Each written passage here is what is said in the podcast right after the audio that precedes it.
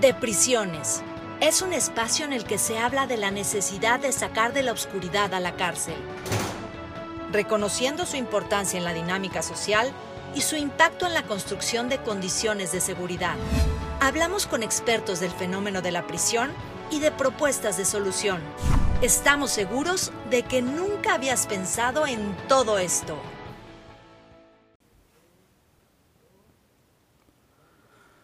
Hola amigos, ¿qué tal? Buenas tardes. Eh, estamos nuevamente en su programa de prisiones en el que eh, intentamos sacar de la oscuridad al sistema penitenciario de México. Esto quiere decir que intentamos darle luz y esa luz para que eh, sea transparente y para que dejen de pasar las cosas que comúnmente sabemos que suceden en estos lugares. En esta ocasión me complace mucho comentarles que regresa a platicar con nosotros nuestro amigo Gustavo, Gustavo González Buendía, especialista y experto en el sistema penitenciario nacional en la parte de ejecución penal y también como operador de uno de los o de varios de los centros penitenciarios en la República Mexicana. Gustavo, bienvenido, gracias por acompañarnos otra vez. Gracias Luis, un placer. También eh, estamos con eh, un fichaje para nosotros en este programa eh, porque eh, vamos a hablar del sistema penitenciario y de lo que sucede al interior con el padre Manuel Reyes, que él es director de Pastoral Universitaria de la Universidad de Anáhuac, acá en el estado de Puebla. Eh, bienvenido, padre, gracias por pues, compartirnos, por platicar con nosotros desde una perspectiva diferente, que además sabemos que es muy importante dentro de la reinserción social o para lograr la reinserción social. Gracias, padre. Buenos días. Buenos días, gracias a ti Luis por la invitación, es un gusto. Gracias, pues acá estamos, eh, queridos amigos, vamos a platicar, como se podrán imaginar, de la reinserción social a través de eh, la fe, a través de la ayuda, de los mensajes. ¿Cómo es que esto ha pasado con usted, padre? ¿Qué ha visto? Eh, ¿Cómo ve a las personas? Si es que existe alguna modificación en su conducta, en su estado de ánimo, eh, cuando usted ha ingresado a los centros penitenciarios, eh, el padre, para ponerlos en un contexto, amigos, él ha ingresado a diferentes centros penitenciarios en los que ha trabajado con eh, personas privadas de la libertad y que pues ha tenido experiencia de todo esto. Padre, ¿qué ha visto usted de esto? Mira, yo lo que he visto es que hay como, como dos niveles. Un nivel inmediato en el cambio de la actitud de, los internos y un nivel como un poco más a largo plazo. En el nivel inmediato, cuando uno va ingresando al centro, normalmente existen unos ciertos códigos dentro de, de, pues de, los miembros, como de su propia seguridad, en donde ellos muestran un rostro mm, duro, eh, como amenazante, pero es un modo de defensa. Entonces esa es una, una disposición que parece, aparece, es una apariencia. Eh, uno va entrando en los espacios y va viendo estas reacciones. Esas mismas personas son invitadas a un auditorio que nos facilitan en los centros, dependiendo dónde sea, y allí es a los que quieren participar, porque no es algo obligatorio, sino se hace la invitación, participan. Y entonces esos rostros cuando están ya en el espacio, por así decir, seguro religioso, son las mismas personas que yo vi antes, ya se les ve desde otra perspectiva. Eh, inicialmente, las primeras ocasiones se, se va viendo esta transformación de la persona, pero sobre todo creo que el vínculo que tiene un pastor o una persona que va desde la perspectiva de la fe es un vínculo que hace que fácilmente ellos vayan bajando como sus, sus capas de defensa. Luego, otro aspecto a largo plazo eh, es como el tema de las relaciones humanas que se van dando, que permiten que no seas un extraño para ellos y entonces van a, sacando como más esos niveles de confianza para, para abrir el corazón. Es eso, son un compartir corazones, tanto ellos como nosotros que vamos. Usted ha ingresado a estos centros precisamente para intentar abrir el corazón de las personas que por cualquier circunstancia hemos platicado en este programa que a veces eh, de manera justa, pero muchas otras de manera injusta están privados de la libertad y entonces eso les genera mayor rechazo, más enojo, eh, como que eh, tienen mucha resistencia porque el sistema les falló. El sistema les falló y tan les falló que están privados de la libertad. Usted entonces, a través de esta actividad, empieza o intenta abrir sus corazones. ¿Cómo, cómo, cómo lo, ha, lo ha vivido? ¿Con qué se ha enfrentado? ¿Qué tiempo lleva usted en, esta actividad? Tenemos, bueno, en esta última etapa, un año. Las experiencias que he tenido anteriores a este año son experiencias más como tipo de misión en Semana Santa. Entonces son como internos más de diario en una sola semana. Y en esta última experiencia que refiero son eh, semanalmente. Entonces, la experiencia que yo he hecho es una experiencia de los viernes por la tarde eh, participar. Eh, el abrir el corazón a las personas, pues realmente es como, te comentaba antes, es un tema de, de la espiritualidad de las personas. hay muchos que pasan por allí, bueno, no sé si muchos, a lo mejor es una palabra no, es, no tan atinada. Hay personas que pasan por ahí pero no regresan. entonces, ellos encuentran en la fe una continuidad.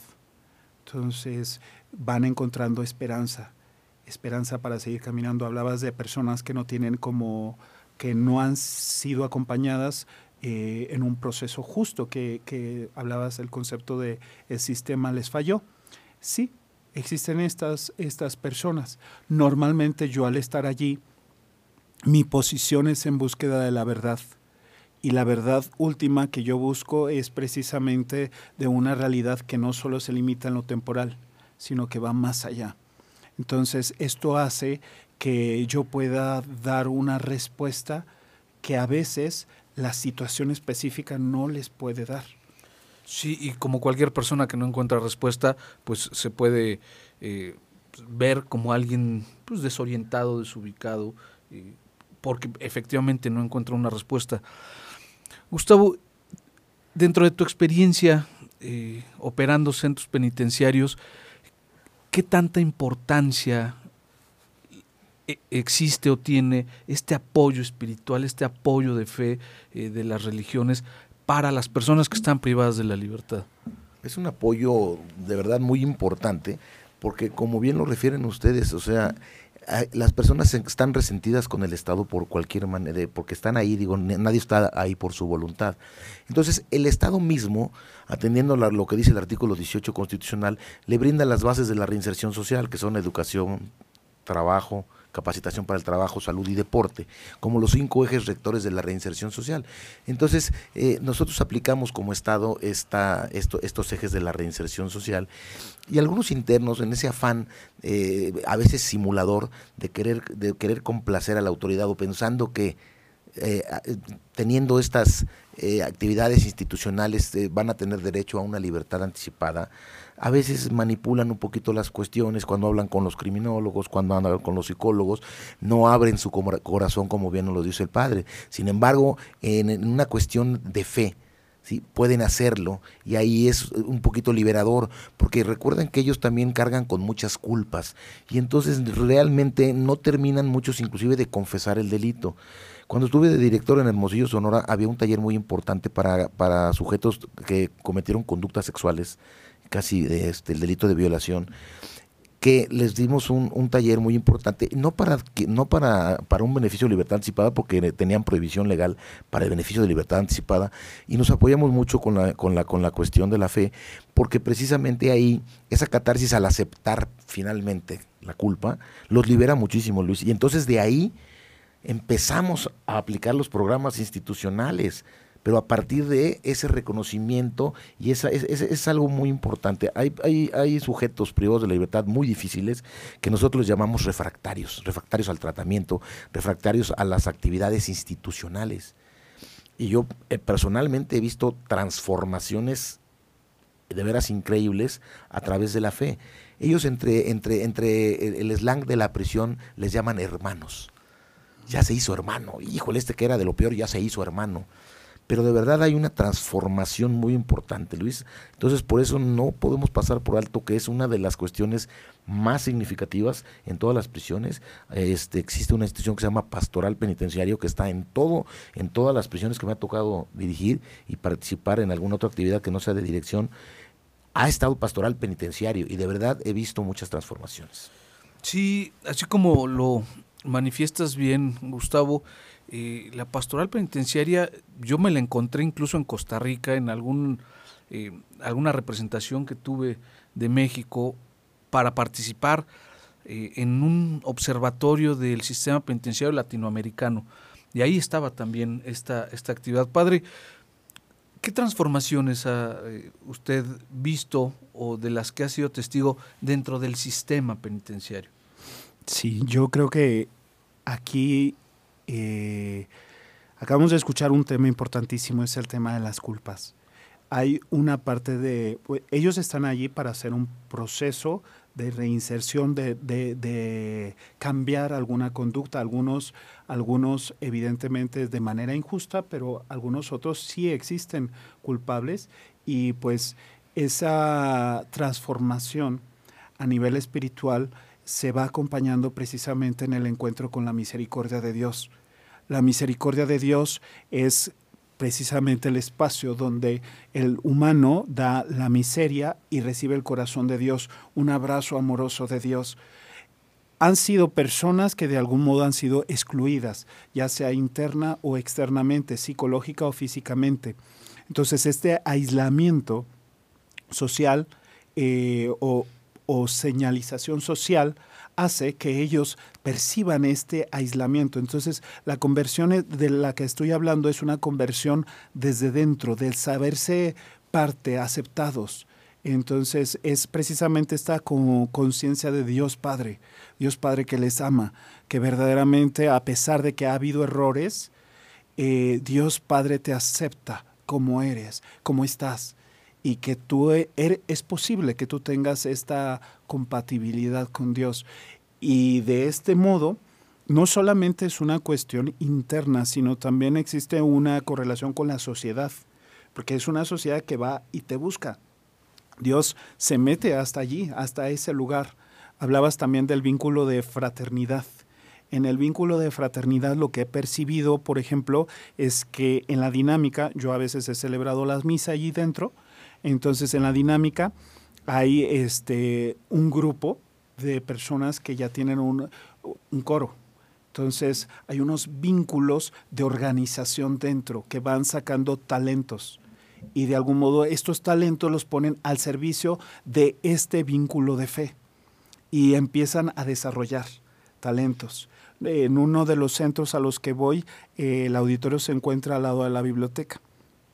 Entonces, otra de las transformaciones que he percibido es el tema de, eh, de una orientación en lecturas. Por ejemplo, hay personas, no lo esperamos, pero hay personas que han llegado a nivel de doctorado dentro. Y no lo imaginamos y hay personas que cuando empezó este proceso estaban estudiando en una universidad incluso privada y están allí dentro y son personas que verdaderamente van cultivando, si ese tiempo pueden seguir cultivando. Entonces me tocó una experiencia con una persona precisamente que fue muy interesante en un campo de filosofía él tenía unas ciertas ideas y justo fuimos construyendo un diálogo súper interesante eh, sobre el pensamiento. Creo que, que también allí hay otra transformación, que ellos van comprendiendo su vida, su existencia, pero luego también como van visualizando la sociedad. Sí, y eso se nota, ¿no? Se nota cuando eh, eh, van modificando su conducta, su resistencia, eh, esta parte refractaria que decía Gustavo, se, va notando incluso en la forma de su cara, ¿no? en, la forma de, expresión.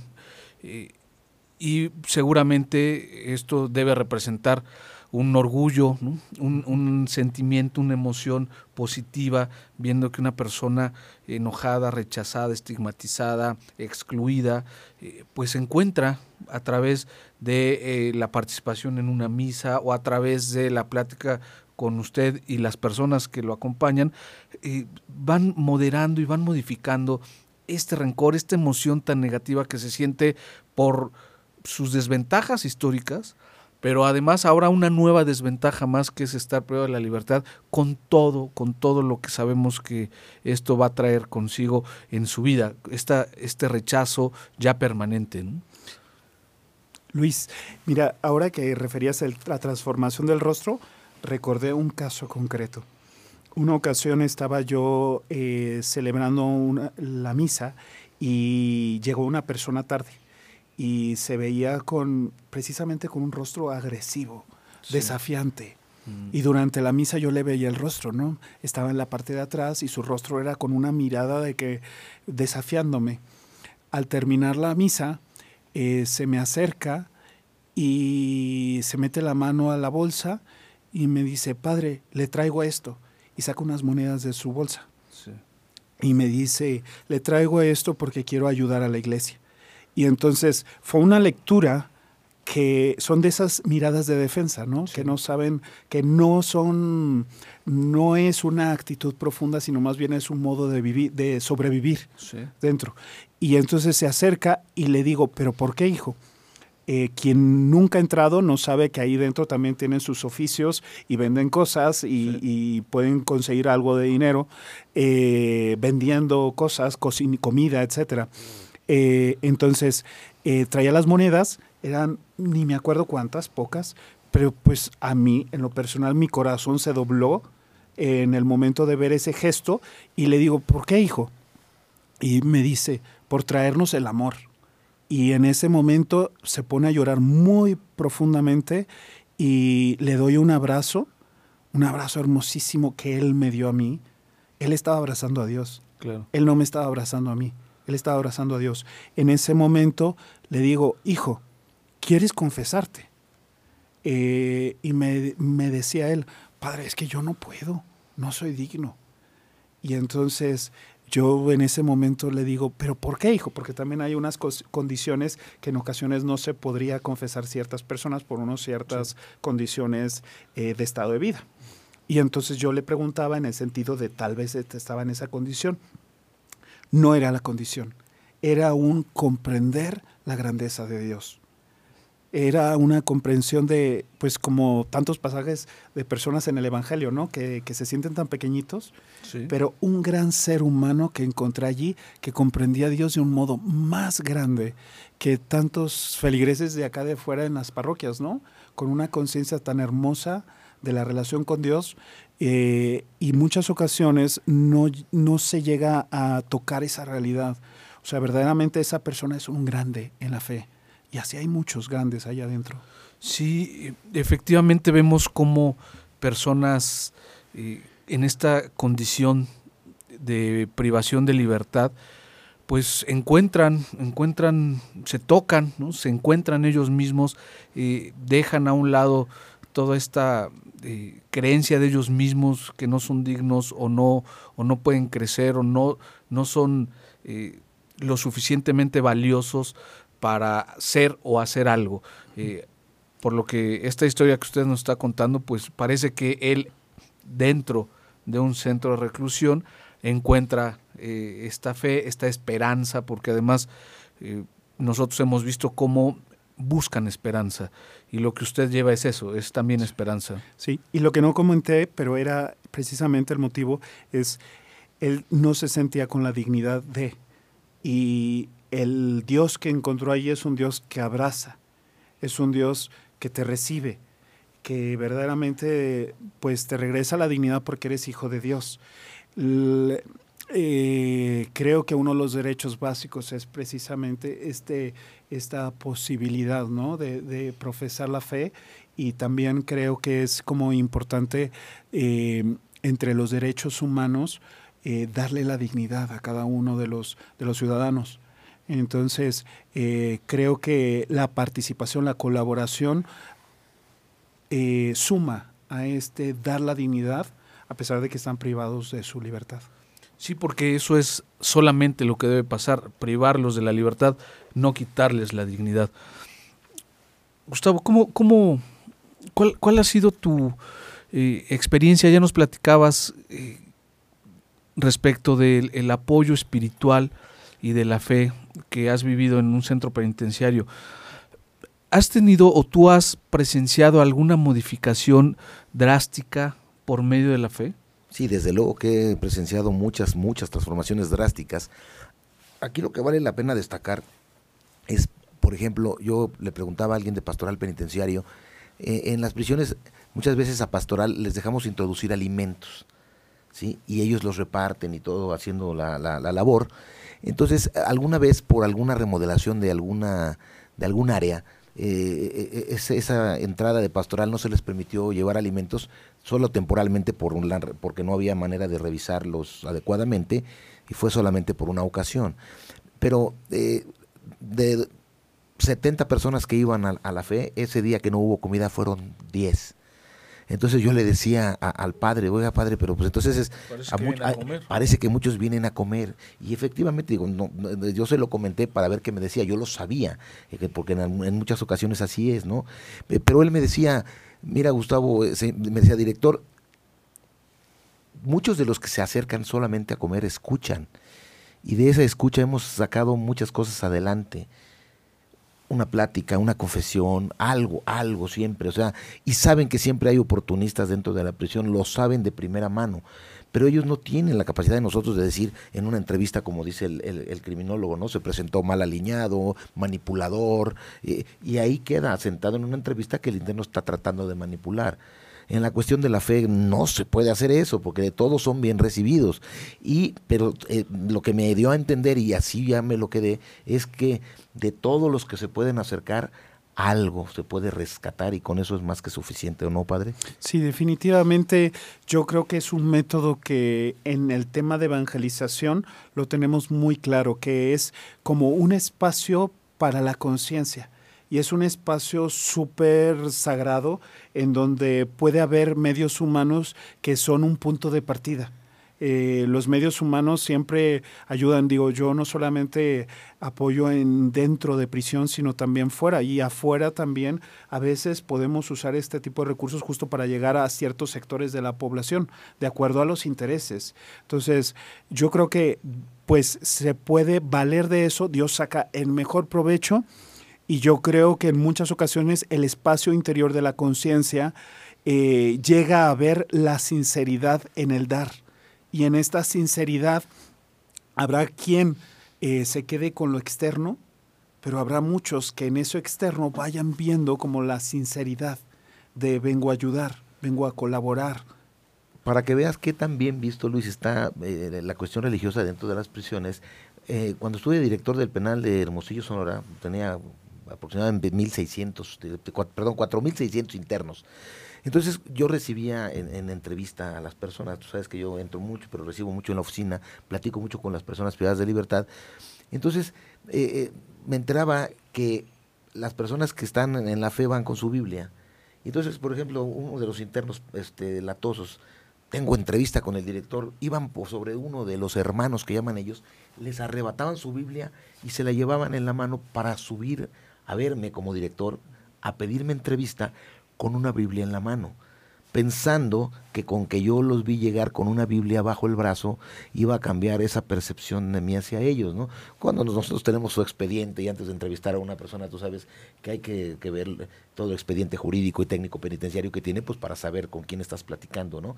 Entonces, este, bueno, tuve que llegar a prohibirle al comandante, no quiero que subas a nadie con Biblia en la mano, ¿no? Digo, finalmente, digo, nada más como, como, como referencia para que veas cómo este, están bien, o sea, eso habla de la transformación. Si el director me ve subir con una Biblia va a pensar que soy bueno, ¿no? Entonces, este va más allá, este, pero es, un, es una anécdota interesante para los efectos de lo que estamos platicando. Sí, y al final, pues son instrumentos, y es un instrumento muy valioso que eh, los que conocemos el sistema, valoramos y agradecemos, porque efectivamente a través de, las, de la labor que ustedes hacen, eh, pues sí, efectivamente cambia, cambia, cambia el ambiente, cambian muchas personas y es un gran punto de partida porque ellos se sienten, sienten la confianza, no se sienten juzgados, eh, no los va, no los está yendo a ver o los está cuestionando una persona que va a establecer eh, una consecuencia que puede ir en su expediente. Acá es totalmente ajeno a toda su situación jurídica, a toda la situación legal. Y eso ayuda para que ellos se abran. Padre, yo quisiera preguntarle, eh, antes de empezar a despedirnos, quisiera preguntarle qué fue lo que lo llevó a un centro penitenciario. Eh, en esta parte de evangelización, sabemos que existen muchas necesidades y muchos que tenemos que eh, visitar acá afuera. ¿Qué fue lo que le lleva a un centro de reclusión? A nosotros Dios nos llama a ir a los más alejados. Entonces, en el corazón de un sacerdote siempre está ir por los hijos de Dios. Y a veces eh, uno va cultivando en el corazón este, me estoy consagrando para llegar a todos, no solamente algunos. Eh, en parte es eso, otra parte fue como las inspiraciones de otros sacerdotes que han hecho la experiencia. En México tenemos eh, el testimonio del así llamado Padre Trampitas, que iba a las Islas Marías y que hay registro de la experiencia de la gracia de Dios dentro de la, de la, de la prisión. Eh, no solamente en México, también tenemos otras experiencias internacionales y pues realmente ver esos modelos alientan precisamente a creer en la presencia de Dios dentro de las cárceles y es que es en las almas, en todos lados. Y más en concreto, lo que me animó la primera ocasión fue una situación de evangelización. Te comentaba el tema de la de el entrar en Semana Santa en la cárcel. Eh, estaba yo haciendo una misión en la Sierra Norte de Puebla, eh, como en el 2008 aproximadamente, y, me ofrecieron la facilidad de entrar en una cárcel en Chignahuapan, era una cárcel pequeña, y entonces fuimos la semana completa con misioneros laicos que dan esta semana para la evangelización y lo que hacíamos dentro de la cárcel eran actividades religiosas de la Semana Santa. La experiencia que yo tuve allí fue una experiencia impactante por el tipo de cárcel que era muy pequeña, muy reducida, con muchas necesidades, pero con personas que tenían sed de, de esperanza, eh, como, como con una sed como, no sé si has puesto alguna vez una esponja en un líquido y cómo absorbe completamente, así lo, voy, lo percibí. Fue como un, en, en la realidad siempre te desgastas tanto para que llegue un poquito de agua. Allí era como un poquito y había mucha necesidad. Entonces esa primera ocasión hizo que me animara a concretar. Siempre tenemos mucho trabajo los sacerdotes y se requiere disciplina. Sí, y más en estos tiempos eh, que estamos viviendo en el país. Y después de este trabajo, ¿ha encontrado alguna resistencia por parte de la autoridad? ¿O, o todo es fácil o todo eh, más que fácil, sencillo? Eh, ¿Qué nos puede platicar de esto, padre? Sí, últimamente he tenido la dificultad de poder entrar en el último semestre, el semestre anterior, eh, de poder entrar y continuar con este colaboración, trabajo que hacíamos. Eh, el modo como lo habíamos hecho anteriormente era ir todos los viernes con los horarios y las condiciones que el mismo Cerezo nos ponía. Y pues he tenido la dificultad de volver a, ingresar precisamente con movimientos eh, que se están dando en, en, las instancias y entonces ahora yo estoy tratando de como de comprender qué debo de hacer, ¿no? Para qué proceso, qué procedimiento debo de hacer para pues para poder seguir haciendo el bien. Sí, y además es algo muy muy importante, decíamos eh, esta parte que eh, llevan o que alguien lleva a un centro penitenciario la fe, la esperanza, eh, siempre ayuda. Eh, estoy seguro que pronto se eh, abrirán nuevamente las puertas para que continúe con su labor, porque, eh, insisto, es algo sumamente útil que no podemos despreciar, ninguna autoridad puede ni debe despreciar. Además de que la ley MIGUS establece esta parte de acceso a diferentes grupos de la sociedad civil y diferentes personas precisamente para generar eh, una transparencia de lo que pasa al interior, ¿no? No, y además son labores totalmente diferentes porque sé que, por ejemplo, el padre se apoya con personal, de, con voluntarios universitarios, ¿no? Entonces, probablemente ya en, en alguna institución penitenciaria como Cholula, como este San Miguel, ya haya ya, ya un padre que está ahí de fijo, pero esta es una labor totalmente diferente, evangelizadora, porque invitamos a las autoridades a, abrir los ojos, no nada más a una, digo, este de, de, eso, de eso pedimos nuestra limosna, los que queremos el sistema penitenciario, de manos que nos ayuden. Entonces, finalmente el padre que está allá, pues te dará la misa y todo, pero esta labor que se va haciendo de, pabellón en pabellón, de boca en boca, pues es importantísimo, amén de que eh, lo hace con voluntarios universitarios de, la Universidad de Anáhuac y entonces este pues bueno es una eh, retroalimentación doble porque los muchachos también van en, esa labor este van también eh, concientizando a sus compañeros cuando salen de ahí pues de lo que es un centro penitenciario. Entonces, la verdad es una labor importante que, que, que debería, eh, le hago un llamado a las autoridades penitenciarias para que sigan, continúen. Además, ya se ha hecho. Simplemente deben de ser formas y todo que hay que, que hay que resolver. Sí, y que nosotros en la medida de lo posible eh, abonaremos para que esto continúe, padre. Y creo que es muy importante lo que se está mencionando porque la labor que usted está haciendo no nada más es para las personas que están privadas de la libertad, sino para los jóvenes que lo acompañan porque pues se dan cuenta de, una realidad. Eh, también eh, nos sabemos que cuando una persona ingresa eh, y es su primer contacto son golpes de realidad muy fuertes, muy duros que ayudan a hacer conciencia de eh, la realidad social, de lo que existe realmente acá afuera, para valorar la libertad y para valorar eh, pues las condiciones en las que muchas personas viven eh, y más estos jóvenes que están en un pleno desarrollo, están aprendiendo, están creciendo y al final van a tomar decisiones en nuestro futuro, en el futuro de nuestro país, padre. Sí, la, la edificación de la sociedad creo que corresponde a todos y también los que están dentro edifican um, a, los que voluntariamente quieren corresponder.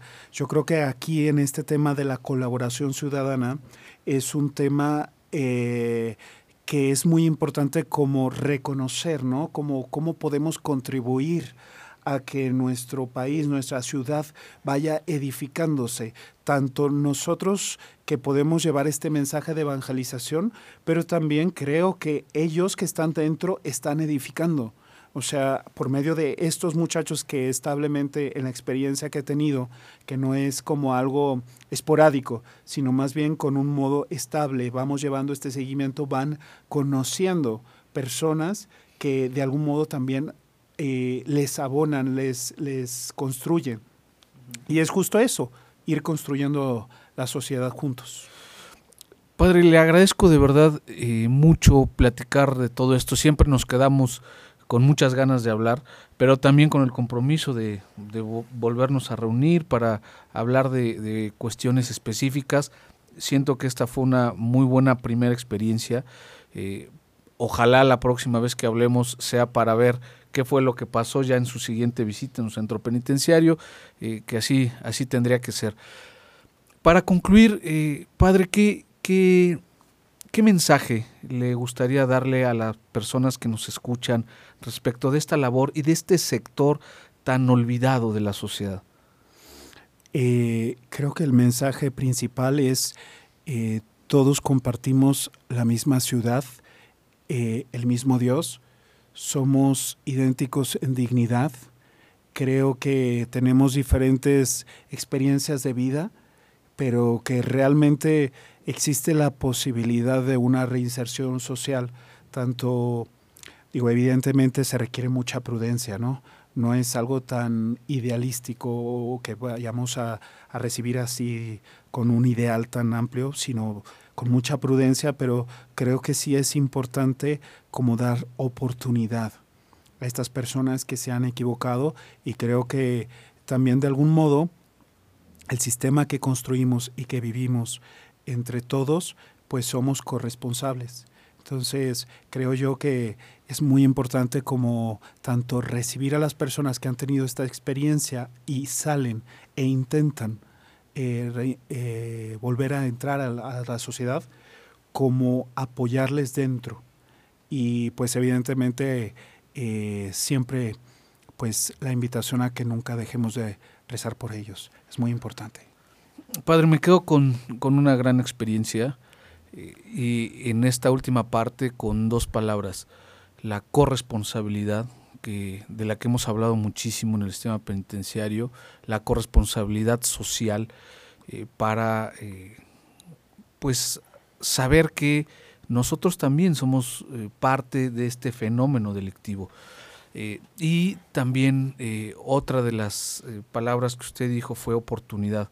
La oportunidad que debemos brindarle a las personas que han cometido un error, como todos hemos cometido algún error en nuestra vida.